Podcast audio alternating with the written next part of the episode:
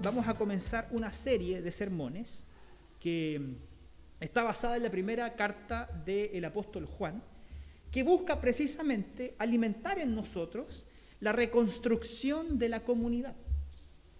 Busca alentar en nosotros el reconstruir la vida comunitaria, cosas que ciertamente la pandemia ah, nos ha quitado, o en alguna medida también se ha mermado esa, esa comunión. Queremos recuperarla, queremos que la Biblia nos instruya acerca de qué significa ser iglesia y qué significa amarnos los unos a los otros. Así que le voy a invitar a que usted abra su Biblia en la primera carta del apóstol Juan, que está casi al final de la Biblia. Ahí tenemos el afiche de la serie, reconstruyendo la comunidad, el desafío de amarnos los unos a los otros. Entre paréntesis, voy a aprovechar de saludar al Pancho, que hoy día nos acompaña. Pancho, Dios te bendiga. Supe que anduviste en el extranjero. Qué bueno que hayas regresado con, bien y gracias por acompañarnos hoy día. Mándale cariños a la Gaby, que me imagino que se quedó eh, trabajando. Mira, qué bueno. Bien. Primera carta del apóstol Juan. Vamos a leer el capítulo 1 de los versos del 1 al 4. Usted va a seguir con su vista la lectura. Y esta porción bíblica dice así. Lo que era desde el principio, lo que hemos oído, lo que hemos visto con nuestros ojos, lo que hemos contemplado y palparon nuestras manos tocante al verbo de vida, porque la vida fue manifestada, anunciamos la vida eterna, la cual estaba con el Padre y se nos manifestó. Lo que hemos visto y oído, eso os anunciamos, para que también vosotros tengáis comunión con nosotros. Y nuestra comunión verdaderamente es con el Padre y con su Hijo Jesucristo. Estas cosas os escribimos para que vuestro gozo sea cumplido. Ah, ¿Usted tiene algún buen amigo? Así un compañero, un, amigo fiel, de esos que están en las buenas pero que principalmente también están en las malas. ¿Ah? Ponga, ponga esa persona en su, en su mente, ¿ah? un, amigo cercano, de esos apañadores que están siempre con nosotros, cuando estamos en tiempos de alegría, de victoria, pero también cuando estamos en tiempos de dificultad. ¿Y por qué quiero traer este elemento a su, a su mente? Porque muchas veces al querer enfatizar a, Cristo como nuestro Salvador, como el Dios del universo, nos olvidamos también de eh, otra parte que es muy importante de su naturaleza, que tiene que ver con su humanidad. Recuerde que nosotros creemos que nuestro Salvador Jesús eh, es 100% Dios, pero también en su encarnación Él asumió 100% nuestra naturaleza humana, pero sin pecado. Por lo tanto, en esa naturaleza humana, Jesucristo también tuvo muy buenos amigos. Jesucristo también tuvo personas a su lado que lo acompañaron en los momentos de alegría, pero también en los momentos de tristeza. Y de hecho, hoy día vamos a aprender más acerca de quién escribió esta carta que nosotros vamos a estudiar, que fue el apóstol Juan. Y Juan nosotros vemos que después del apóstol Pedro, es el discípulo de Jesús que más veces se nombra en el Nuevo Testamento. Porque de hecho, eh, la mayoría de nosotros sabemos que Jesús, de los doce discípulos que él llamó para que le siguieran, habían tres en particular que participaron de momentos más íntimos con él. Lo vamos a ver un poquito más, más adelante. Y Juan es reconocido como el discípulo al cual el Señor amaba. Muchas veces en el Evangelio de Juan, que fue escrito por el mismo autor, que estamos estudiando en esta carta, eh, se le reconoce a Juan como el discípulo a quien el Señor amaba. El discípulo a quien el Señor le tenía un especial aprecio y cariño, una cercanía que era un poco más estrecha que tenía con los demás. Sabemos que Juan también era eh, probablemente el menor de todos los apóstoles. Y eso también hacía que existiera tal vez una relación como de paternidad hacia, hacia este apóstol eh, Juan. Así que vemos que Jesucristo asume esta función como de hermano mayor de un discípulo suyo a quien consideraba un hermano pequeño. Y de hecho nosotros vemos que eh, Juan, en la escritura, siempre se manifestó como el amigo más fiel de Jesús, como el amigo más cercano, más preciado y más querido. Incluso, y esto no, no debería sorprendernos más que el propio apóstol Pedro. Entonces, vamos a pasar los próximos meses, hasta antes de Navidad, estudiando esta carta. Y es importante que entendamos quién escribió esta carta. La escribió a quien nosotros reconocemos como el amigo más cercano y más fiel de Jesús. Y para eso hoy día vamos a dedicar algunos momentos para estudiar en la Escritura quién fue el apóstol Juan y, y qué podemos también nosotros aplicar para nuestra realidad, eh, cómo el Señor Jesucristo trabajó en el carácter de este hombre para hacerlo el líder que llegó a ser para su iglesia. Entonces, vamos a hablar acerca de algunas dimensiones del apóstol Juan desde lo que la misma escritura nos enseña. Y para eso vamos a ocupar mucho la Biblia, así que le voy a pedir que usted la tenga ahí a la mano y me vaya acompañando en la lectura de algunos textos bíblicos. Así que, ¿quién fue el apóstol Juan? Vamos ahora a Marcos, el Evangelio de Marcos un poquito más atrás. Vamos a leer en el capítulo 1 los versículos del 16 al 20. Marcos 1, del 16 al 20. Donde se nos relata cómo Jesús llama a cuatro pescadores. Dice así, andando junto al mar de Galilea, vino a Simón y a Andrés, su hermano, que echaban las redes en el mar, porque eran pescadores. Y les dijo Jesús, venid en pos de mí y haré que seáis pescadores de hombres. Y dejando luego sus redes, le siguieron. Pasando por allí un poco más adelante, vio a Jacobo, hijo de Zebedeo, y a Juan, su hermano también ellos en la barca que remendaban las redes. Y luego los llamó y dejando a su padre Zebedeo en la barca con los jornaleros, le siguieron. ¿Qué aprendemos acerca de, de Juan en este pasaje bíblico del Evangelio de Marcos? Aprendemos un poquito acerca de su origen, del origen de Juan. Aprendemos que su padre era Cebedeo y que su padre tenía una empresa de pesca. Cebedeo era un empresario que probablemente tenía botes, tenía jornaleros, tenía personas que eran subordinados, tenían personas que trabajaban para él, y en ese negocio familiar trabajaba también sus hijos. Porque esta era una costumbre muy habitual de aquella época. Eh, los judíos tenían dos opciones. Los judíos estudiaban mucho la Torá desde niños, y aquellas personas que mostraban más facilidad o más eh, interés o también un mayor desarrollo del aprendizaje de la Torah eran elegidos por los rabinos para eh, estudiar hasta un nivel avanzado y de hecho así también ellos propiamente tal convertirse en rabinos. Sin embargo, había otros muchos que no eran elegidos por los maestros, sino que lo que tenían que hacer era aprender el negocio familiar. Entonces estudiaban la Torah, pero llegaba un punto en que ya tenían que dedicarse a el trabajo y lo habitual era que aprendieran el oficio de sus padres. El propio Jesús, nosotros vemos que eso fue una realidad en su vida. El propio Jesús aprendió también el oficio de su padre, que era carpintero. Y vemos nosotros a Juan y también a Jacobo, que era su hermano, trabajando en la empresa de su padre. Y atraviesa la orilla de la playa Jesucristo, seguido por algunas personas y lo que nos dice Marcos es que Jesús mira a estos dos hombres y les dice, ven y sígueme. Ven y sígueme.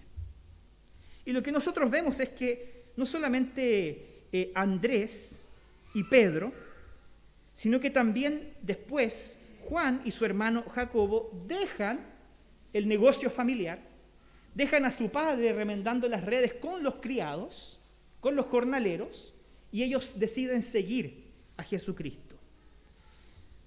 Eso nos podría parecer hoy día ah, algo no tan complicado, pero si podemos tal vez trazar algún tipo de paralelo, sería como que hoy día el Señor le invite a dejar atrás su negocio, a que usted renuncie a su sustento, a que deje atrás su seguridad y que incluso ponga en riesgo el negocio de la familia.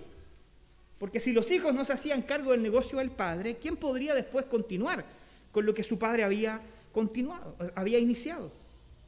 Y lo que nosotros entonces aprendemos del origen de Juan es que al mirar a Jesús y al Jesús invitarles a seguirle, ellos no dudan en dejar cosas atrás. Y a veces eso ciertamente es un gran gesto. Y lo que Jesús está haciendo es invitarlos al ministerio e invitarlos a vivir con Él. Y ellos deciden obedecer, ellos deciden seguir a Jesucristo, dejando sus trabajos, dejando sus familias, dejando su sustento atrás. Eso efectivamente no significaba que ellos se iban a distanciar eh, eh, permanentemente de su familia o de, o de sus negocios. Pero sí el Señor le invitó al apóstol Juan a repensar en sus prioridades, a repensar dónde estaba su seguridad y dónde estaba depositada su fe. Y de eso ciertamente nosotros podemos aprender mucho hoy día. Porque un hombre que fue llamado por Jesucristo decide poner a Jesús como su principal prioridad. Decide poner a este hombre que le había llamado a seguirle como la fuente de su sustento. Y esa ciertamente también es una invitación que el Señor nos hace a cada uno de aquellos que nos hemos encontrado con Jesucristo como nuestro Salvador. Esa ciertamente también es la invitación que usted ha recibido si el Señor te llamó a ser parte de su familia. Jesús te dice, ven y sígueme. Y fíjese que usted no puede seguir a Jesucristo desde la distancia. No puede tomar palco para seguir a Jesucristo. Seguir a Jesucristo implica una relación de amistad con Él. Usted no puede ser sencillamente un admirador de Jesús y apreciar su personalidad y apreciar su ministerio y apreciar desde la distancia quién es Jesús. Jesucristo demanda de nosotros el más absoluto compromiso porque Él nos llama a ser amigos de Él. Te pregunto entonces, ¿eres amigo de Jesús? ¿Has logrado establecer una relación de amistad con tu Salvador? Esa es una interesante pregunta. Vamos a volver ahí al final. Porque quiero llevarlos ahora a hablar acerca un poquito de la personalidad de Juan. En el texto que nosotros eh, vamos a estudiar, que es la primera carta de Juan, vamos a ver que el apóstol Juan es, era muy ancianito, era un viejito simpático. Esa es como la imagen que más o menos nos muestra la Biblia de Juan. Eh, Juan escribió el Evangelio, Juan escribió estas cartas y también es el mismo Juan que escribió el Apocalipsis. Juan vivió hasta, según la tradición, más o menos unos 100 años. Entonces era como un abuelito amoroso, porque de hecho en la carta de Juan él trata a, sus destinatarios como hijitos. Los trata con mucho cariño, los trata como un, tatita que le da consejo a sus nietos o a sus hijos. Pero Juan no siempre fue así. Juan no siempre fue una persona que en su corazón estaba inundado de amor por los demás. Fue algo que él tuvo que aprender en la medida que se relacionaba con Jesucristo.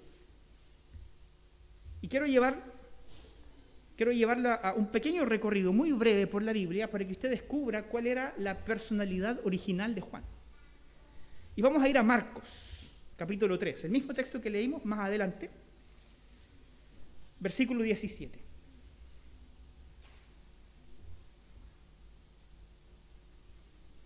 3, 17. Marcos 3, 17. Y dice así, en el contexto de la elección de los doce discípulos. ¿A quién eligió Jesús? Eligió a Jacobo, que era hijo de Zebedeo, ya lo vimos, pero también a su hermano Juan. Los dos fueron elegidos como discípulos de Jesús. Y fíjense que tan cercano era Jesús a sus discípulos que él hasta les ponía apodos. Para ponerle apodo a las personas, uno pueden pasar dos cosas. Uno le pone apodo a la gente que odia o le pone apodo a sus mejores amigos, ¿cierto? No hay como término medio. A la gente que te cae mal, tú le pones malos apodos, a tus amigos también. Jesús le pone un apodo a Juan y le pone un apodo también a su hermano eh, Jacobo. ¿Cómo les llama? El texto dice que les llama Boanerges, que traducido es hijos del trueno. Hay mucho escrito acerca de qué significa este concepto Boanerges, pero la mayoría de los comentaristas coincide en que esto tenía que ver con un rasgo de la personalidad de estos discípulos. Es decir, tanto eh, Jacobo como Juan aparentemente tenían una personalidad como la del trueno. Eran hombres de carácter, eran hombres, por decirlo de alguna manera, de armas a tomar. Juan en sus orígenes no trataba a la gente de hijitos. En sus orígenes él pareciera ser que tenía una personalidad bastante más tosca y bastante más violenta. ¿Y sabe dónde nosotros vemos confirmado eso? En Lucas. Lucas capítulo 9. Vamos un poquito más adelante. Lucas 9, versículo 54. Le cuento un poquito el contexto. Jesús va, visita una, aldea y en esa aldea él se encuentra con oposición. La gente no lo escucha, la gente lo ofende, los fariseos sobre todo se les, eh, perdón, no los fariseos, los samaritanos se le enfrentan. Entonces fíjense lo que sucede en el versículo 54 eh, del capítulo 9. Viendo estos sus discípulos, que Jesús no había sido recibido, Jacobo y Juan dijeron, Señor, ¿quieres que mandemos que descienda fuego del cielo como hizo Elías y los consuma? Gracias que la reina Valera, de repente, eh, eh, a mí me encanta la reina Valera, pero para ciertos conceptos ocupa mucho eufemismo. ¿Qué estaba pidiéndole, qué le estaban preguntando Jacobo y Juan a Jesucristo? Ellos estaban enojados. Señor, tú viniste acá a enseñarles y te trataron mal. ¿Por qué no pedimos al Señor que mande fuego y que consuma a todos estos sinvergüenzas y pecadores que no te recibieron? Ese era, ese era Juan. Un hombre que oraba para que el fuego descendiera y consumiera a sus enemigos. Y no fue Pedro. Porque al, pobre Pedro sí que le achacamos una personalidad violenta y cierto. No, Juan también tenía de lo suyo y su hermano también. Queriendo pedir fuego del cielo para que consumiera la ciudad. O sea, él quería derechamente prenderle fuego a la ciudad.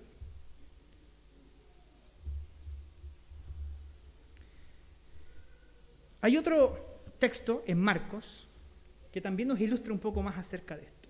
Marcos capítulo 10. Marcos 10, 35 al 37. Para que ustedes vean la personalidad de Juan. Dice así, Marcos 10, 35 al 37. Entonces Jacobo y Juan, o sea, siempre andaban juntos, eran buenos hermanos, hijos de Zebedeo se le acercaron diciendo, maestro, querríamos que nos hagas lo que pidiéramos. O sea, queremos pedirte un favor. Él les dijo, ¿qué necesita, amigo mío? Ellos le dijeron, concédenos que en tu gloria nos sentemos el uno a tu derecha y el otro a tu izquierda.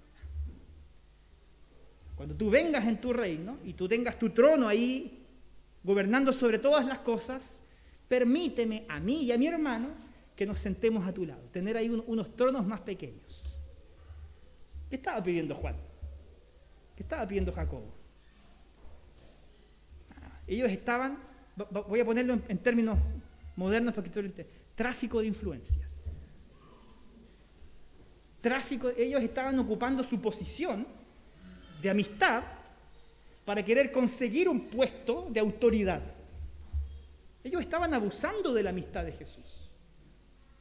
Bueno, después vemos que nosotros, eh, vemos que Jesús les responde y les dice, a ver, vamos a poner las cosas en orden aquí. Ustedes quieren ser el primero, entonces, ¿qué tienen que hacer? Vayan a servir primero. Le baja los humos a Jacobo y Juan. Entonces, yo no sé si con, estos tres insights, con estos eh, tres escenarios, somos capaces de descubrir quién era Juan. El Juan que escribe más de 40 veces en su carta la palabra amor, originalmente era un discípulo sumamente violento, engreído, orgulloso y que se tomaba atribuciones que no le correspondían. Ese era el apóstol Juan en sus orígenes. Uno podría juzgar a Juan y decir, oh, qué, qué mal hombre era Juan, ¿ah? qué mal discípulo. Me pregunto, ¿usted es muy distinto? ¿Nosotros somos muy diferentes a Juan? Lo maravilloso de la Biblia es que ella nos relata la historia de hombres y de mujeres que son como usted y como yo. De hombres y mujeres que tienen sus eh, debilidades, que tienen sus falencias, que tienen pecados, que cargan con problemas. Y lo maravilloso de la Biblia es que la Biblia nos muestra que el Señor toma a estos hombres, como Juan, y los transforma. La amistad con Jesús es transformadora. Una relación con Jesús es transformadora. Jesús toma a Juan en sus orígenes, en su, en su juventud, como hijo del trueno, y después lo convierte en ese eh, anciano, en ese hombre sabio que hablaba del el amor, de la comunión, y que anhelaba en Jesucristo su salvación y redención. Eso es lo que hace Jesucristo con nosotros. Y ese es el desafío también de esta serie. Que aprendamos nosotros a relacionarnos con Jesús de la misma manera en que vemos que se relacionaba con sus amigos, con sus discípulos, de manera transformadora. Y si el Evangelio no está transformando nuestras vidas, si Jesús no está moldeando tu carácter para hacerlo más parecido al de Él, entonces tenemos que repensar nuestra relación con Dios. Tenemos que repensar qué es lo que estamos haciendo respecto de nuestra relación con Jesucristo. Porque si no estamos siendo transformados, es porque algo no, está, no estamos haciendo bien. Algo no estamos haciendo bien. Juan, un hombre que en su epístola ya escrita en su ancianidad, habla acerca del amor, habla acerca del compañerismo, habla acerca de lo que significa realmente este desafío de amarnos los unos a los otros. Y eso ciertamente fue algo que el Señor trabajó en su corazón. Y es algo que el Señor sigue haciendo con nosotros hoy día. Pero piense conmigo en esto. Dios solo espera de nosotros lo que Él ya nos ha dado. Dios no va a pedir ni exigir nada de ti que Él primero no te haya dado. Entonces, como nuestro Dios nos perdonó, Él exige también entonces de nosotros hoy día que aprendamos a perdonar a los demás. Como nuestro Dios ya nos amó, Él también demanda de nosotros que aprendamos a amar a nuestro prójimo como ya nos amamos a nosotros mismos. Dios ha sido generoso con nosotros y es por eso que pide también que seamos generosos con los demás. Dios ha sido paciente con nosotros y es por eso que pide de ti que seas paciente con otras personas. Dios ha sido misericordioso contigo y es por eso que pide que seamos también misericordiosos con los demás. Dios nunca exigirá de ti algo que Él ya primero no te ha dado.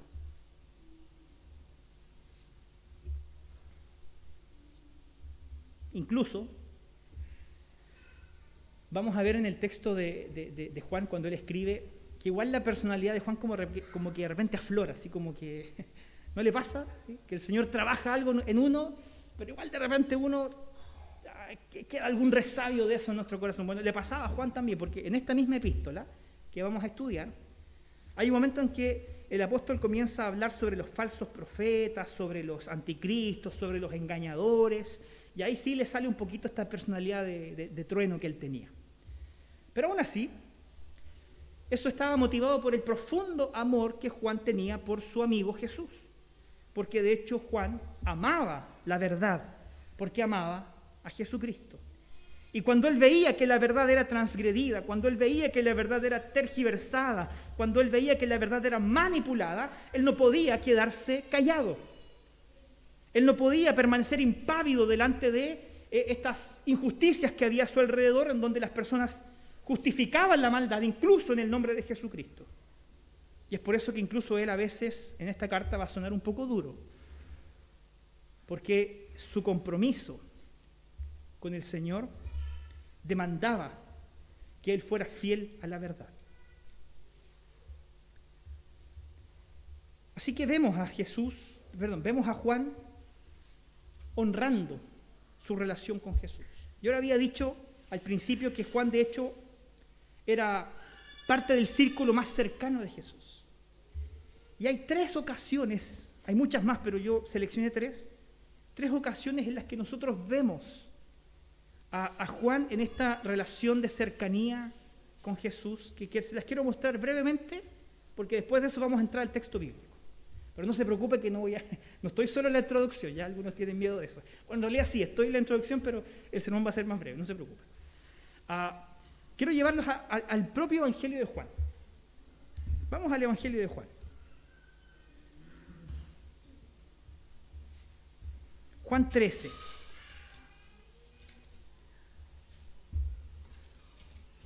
del 23 al 25.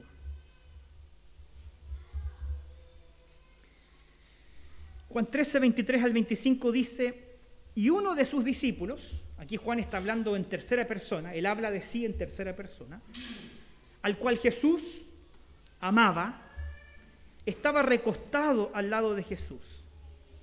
A este pues hizo señas Simón Pedro, para que preguntase quién era aquel de quien hablaba. Él entonces, recostado cerca del pecho de Jesús, le dijo, Señor, ¿quién es? Déjeme contarle un poco aquí el contexto. Jesucristo había dicho que uno de sus discípulos le iba a traicionar.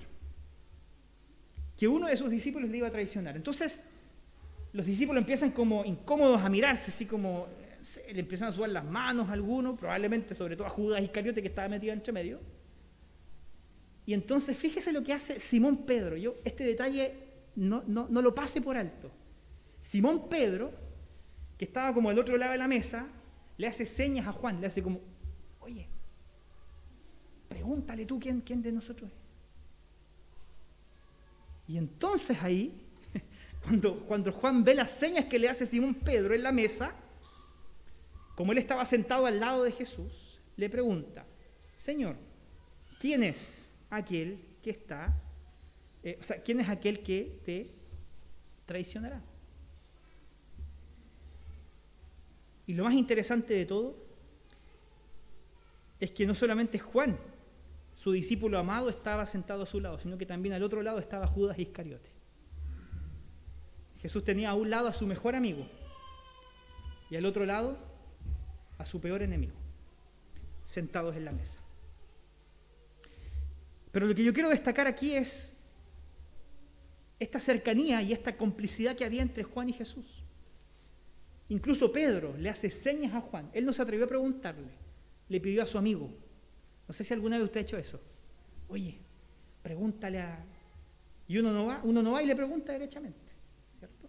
Es como cuando, es cuando, cuando mi hija quiere algo y le, le, pide a mi mamá, o sea, a su mamá, que es mi esposa, que me pregunte a mí porque hay una relación ahí entre ellas más cercana, más de complicidad, entonces manda recados a través de la mamá. Lo mismo estaba pasando con, eh, con Juan y aquí con sus discípulos. Vemos también, por causa del tiempo, voy a, mencionar solamente los eventos. ¿Se acuerda cuando Jesucristo estaba eh, crucificado? Y a los pies de la cruz estaba su madre María llorando desconsoladamente. ¿Quién estaba abrazando a María? ¿Quién estaba al lado de María consolándola por lo que estaba pasando? El apóstol Juan. Su mejor amigo. ¿Ve que los amigos están en las buenas y en las malas? Y sobre todo en las malas.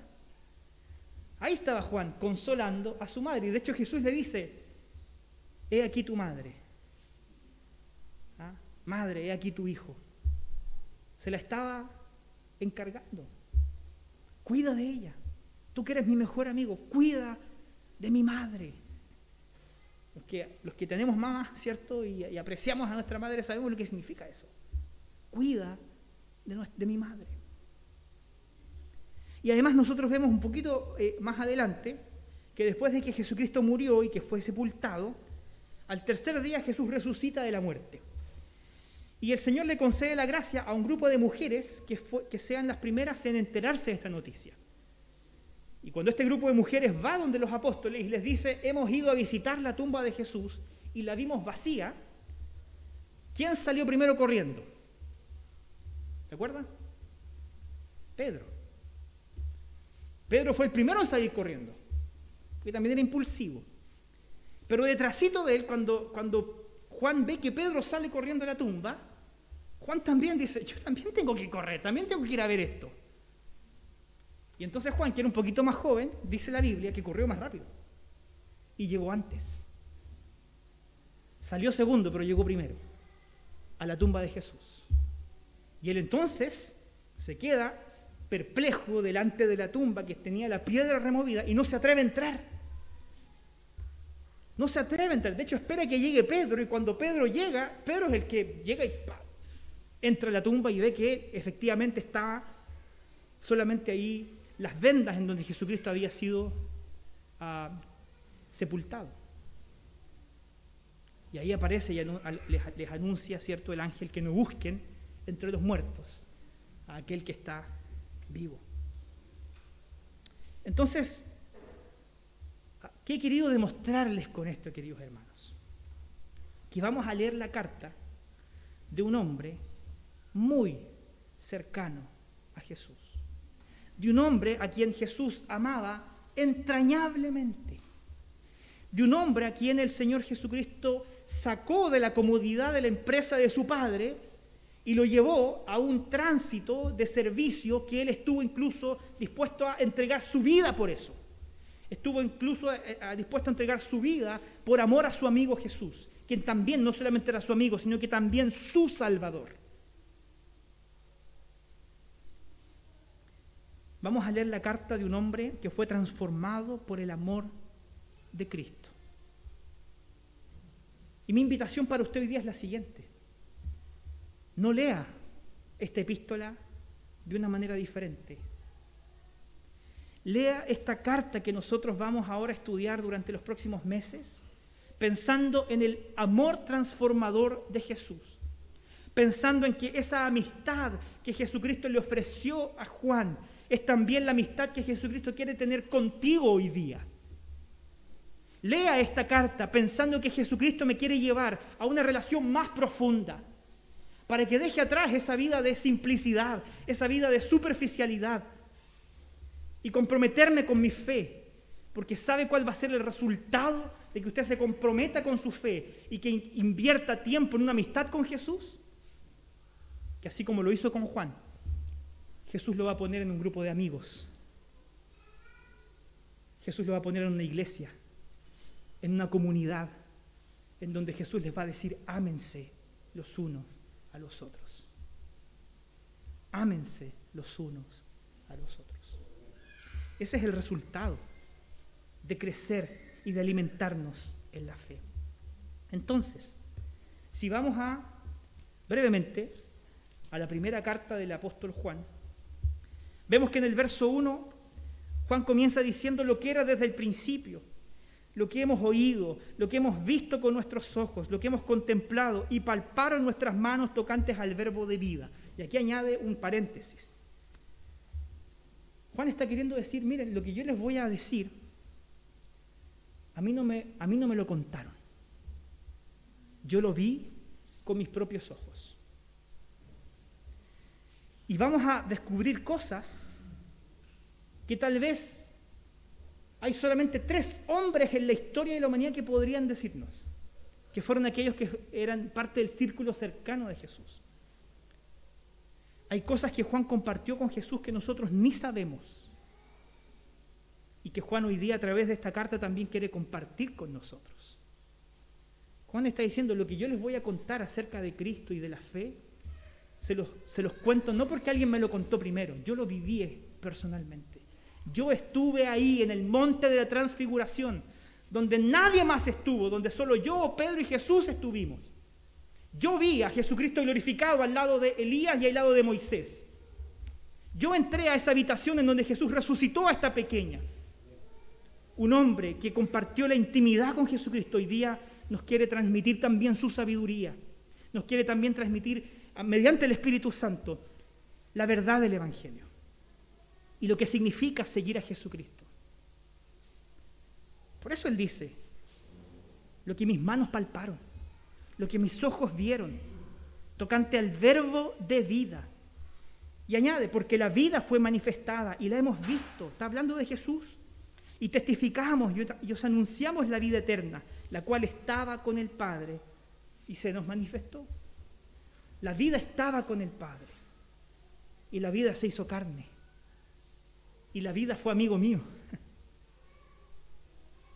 La vida fue amigo mío. Y de esa amistad yo quiero testificar, para que ustedes también puedan encontrar el camino de la vida eterna y encontrar esa relación profunda y sincera que el Señor Jesucristo me ofreció y que también ofrece a todos aquellos a quienes Él busca. Versículo 3. Lo que hemos visto y oído os anunciamos. ¿Para qué? Destaque esta frase. Si tiene un lápiz ahí, destáquela. ¿Para qué Juan nos quiere contar todo lo que nos va a contar? Lo dice explícitamente. Para que también vosotros tengáis comunión con nosotros. Y nuestra comunión verdaderamente es con el Padre y con su Hijo Jesucristo. Queremos compartirle estas cosas para que así como nosotros fuimos amigos de Jesús, ustedes también lo sean. Para que seamos la familia de Dios. Para que aprendamos a amarnos los unos a los otros de manera profunda y verdadera, como Jesucristo me amó. Incluso yo siendo como era. Así que que no sea excusa que usted se sienta hoy día demasiado pecador, demasiado malo. No, pastor, es que yo vengo de visita nomás porque no, el, el Señor no quiere a alguien como yo aquí en la iglesia. Mire, seamos honestos, en la iglesia no estamos los mejores. Pero aquí estamos los que hemos sido alcanzados por el amor de Dios y ese amor es transformador. Así que no importa cómo tú llegaste aquí, no hay excusa. El amor transformador de Jesucristo te alcanzó. Y ese amor es suficiente. Ese amor es suficiente. Para que nuestra comunión sea verdadera entre nosotros y también con nuestro Padre es decir, existe una dimensión eh, horizontal de relación, pero también el Señor quiere construir una mejor relación de comunión con Dios que está en los cielos. Dios también quiere restaurar esa relación que tal vez está quebrada, que tal vez está, eh, incluso tal vez por causa de la pandemia, está deteriorada. El Señor a través de esta serie también quiere hablarte y decirte, ¿sabes qué? Yo entiendo que las cosas entre nosotros no estén caminando de la mejor manera pero mi amor tiene poder para transformar eso. Ríndete al amor de Dios. Ríndete a ese amor. Así como Juan lo hizo y los otros discípulos también. Porque estas cosas os escribimos para que vuestro gozo sea cumplido, para que tengan verdadera alegría, para que su alegría sea verdadera y plena. Quiero dejarles con tres cosas para pensar y practicar. Y luego de eso vamos a pasar a la cena. La primera es,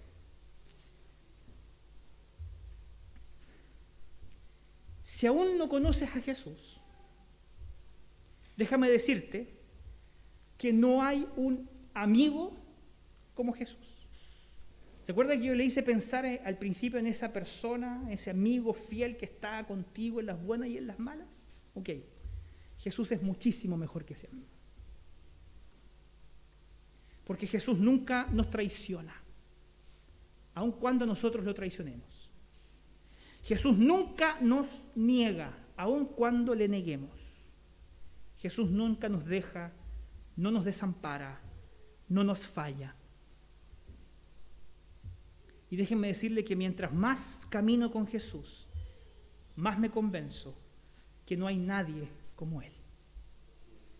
No hay nadie como Jesús. No hay un amigo sobre la faz de la tierra que sea como Jesús ha sido conmigo. Entonces te pregunto si has sido un buen amigo también de Jesús. Porque una cosa es que Jesucristo nos ofrezca su amistad incondicional, su amor incondicional y su sustento en los momentos buenos y malos. Pero la, segunda pregunta es la siguiente. ¿Has sido un buen amigo de Jesús? Porque un buen amigo no se preocupa de sus propios intereses, sino se preocupa de, de los intereses también de la persona que ama. No se preocupa solo de su reputación, también se preocupa de la reputación del otro, del nombre del otro. Ser un buen amigo de Jesús es hacer también lo mejor para Él y confiar también que Él hará lo mejor para mí. Entonces, también el Señor demanda de nosotros una respuesta. Yo no sé si a usted le ha pasado, no voy a decir que a mí muchas veces, pero sí, que uno, para, para tener buenos amigos, la Biblia dice que usted debe primero mostrarse como un buen amigo. ¿Quieres tener verdaderas, verdaderas amistades? Porque a veces nos quejamos, chutas, que no tengo nadie que me acompañe, no tengo nadie en la vida que sea un buen amigo. Mira la gente como es, qué sé yo. Y uno podría pasar toda la vida desconfiando de los demás. Pero la Biblia te dice, ¿quieres tener buenos amigos? Entonces, entonces tú primero demuéstrate como un buen amigo. Porque esto es recíproco, con Jesucristo también. Él es un buen amigo para nosotros. Yo te pido, por favor, que pienses en cómo has sido tú como amigo de Jesús. Que tanto has amado y cuidado de esa amistad y del nombre de Jesús. Porque de eso se desprende lo tercero. ¿Has sido un buen amigo para los demás? has sido un buen amigo para otras personas, porque se trata también del desafío de amarnos unos a otros. Porque es relativamente sencillo llegar a un lugar y quejarse de que nadie te saluda, o de que nadie te habla, o que nadie se preocupa por ti. Pero yo quiero preguntártelo a la inversa. ¿Te has acercado y te has preocupado por otras personas? te has mostrado como un amigo para construir verdaderas amistades, eso también es parte del proceso. Porque lo vemos incluso en la propia amistad que Jesús entabló con sus discípulos. Tenemos que ser mejores amigos para los demás. Y si ya tienes tal vez en tu vida personas a las que tú reconoces como buenos amigos, tal vez hoy día es un momento apropiado para agradecerle a Dios por eso. Agradecerle a Dios por los amigos, alabar a Dios por los amigos que Él nos ha dado, ya sea que estén aquí o que no estén aquí, pero alabemos al Señor, porque ciertamente si somos capaces de compartir entre nosotros el amor es porque primero el amor de Dios nos ha alcanzado. Así que quiero invitarte a que oremos al Señor y le pidamos en esta hora que Él nos transforme como transformó a Juan y que nos invite también a devolver ese profundo amor de Jesucristo construyendo una relación sincera con Él y que ese amor se desborde para también construir relaciones sinceras y de amor con nuestro prójimo. Si Dios quiere, y estamos confiando en que esta pandemia ya cada vez se va retirando más, menos de un 1% de positividad, cada vez menos riesgo de contagio, empecemos como iglesia a recuperar lo que tal vez esta pandemia nos robó. Te invito a orar. Padre Celestial, gracias por hombres pecadores como Juan. Gracias Señor porque en ellos Muchos de nosotros, Señor, nos vemos reflejados entre nuestras imperfecciones, entre nuestras taras, entre nuestros pecados. Podemos vernos reflejados en en, estas personas que tú elegiste, Señor. No porque hubiese en ellos algo especial, es porque sencillamente en tu amor tú, tú nos escogiste, Señor. Y tu amor nos transformó. Tu amor fue aquel que cambió el carácter de Juan y tu amor es aquel que también hoy día sigue conquistando corazones. Tu amor es aquel que sigue transformando vidas.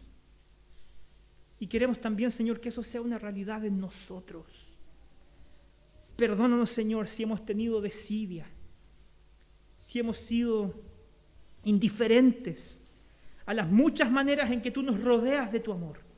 Hoy día queremos pedirte perdón, Señor, si hemos sido malos amigos, si hemos sido ingratos, si no hemos estado a la altura del amor que tú nos has otorgado.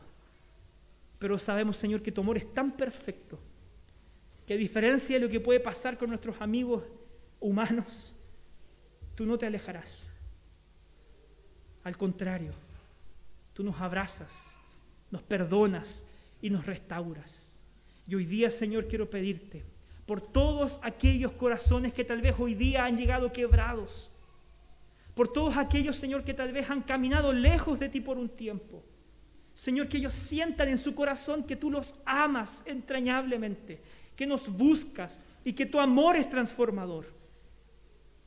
Señor, que podamos salir hoy día, como dice el texto aquí en Juan, con un gozo verdadero, con un gozo cumplido, con una alegría real de sabernos amados, perdonados. Pero también, Señor, para responder a esta amistad, para ser transformados mediante el poder de tu Espíritu Santo, para apartarnos de la maldad, apartarnos del pecado y vivir vidas que te agraden y que te glorifiquen. Ayúdanos, Señor, en ese desafío. También para amarnos los unos a los otros, para apoyarnos en los momentos difíciles, para alegrarnos en los momentos de victoria. Señor, reconstruye entre nosotros ese verdadero amor.